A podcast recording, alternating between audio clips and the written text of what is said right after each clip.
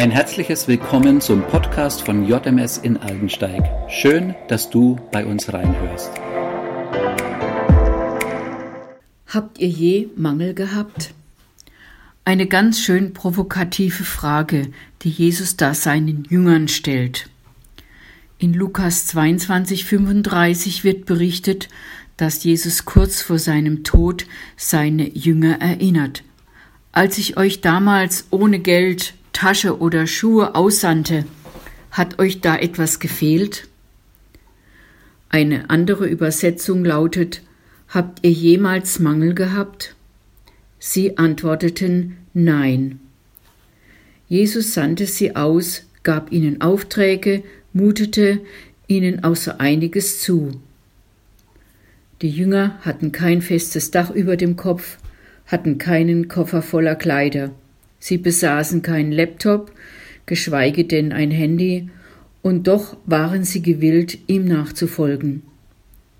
Sie wollten die Erfahrungen der Kraft Jesu machen, wollten Wunder erleben, seine Liebe und Barmherzigkeit bestaunen, sehen, wie er mit Menschen umgegangen ist.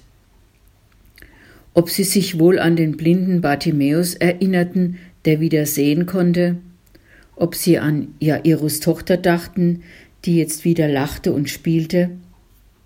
Wie war das nochmal mit dem Boot, das im Sturm fast unterging?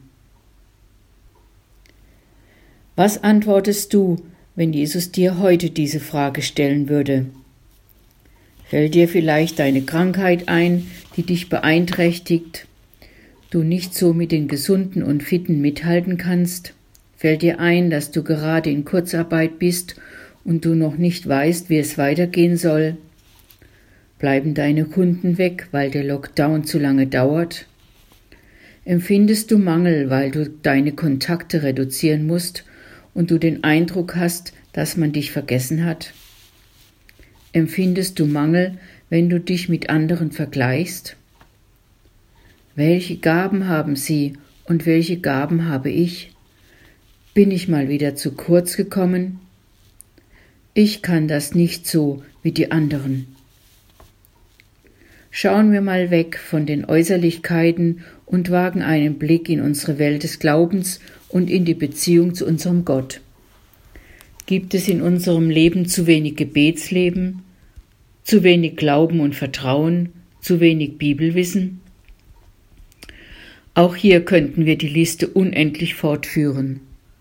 Das Ergebnis ist, nur noch zu sehen, dass wir alles nicht haben, was wir nicht können und versagt haben.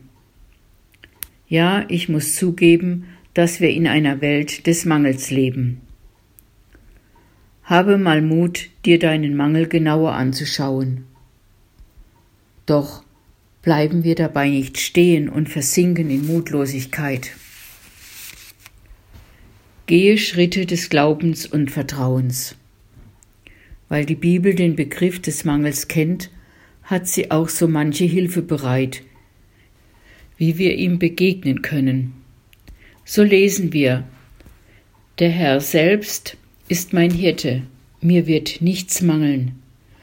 Oder im Psalm 34,10 Die, die ihr zu Gottes heiligem Volk gehört, begegnet dem Herrn mit Ehrfurcht denn wer ihn achtet, der leidet keinen Mangel.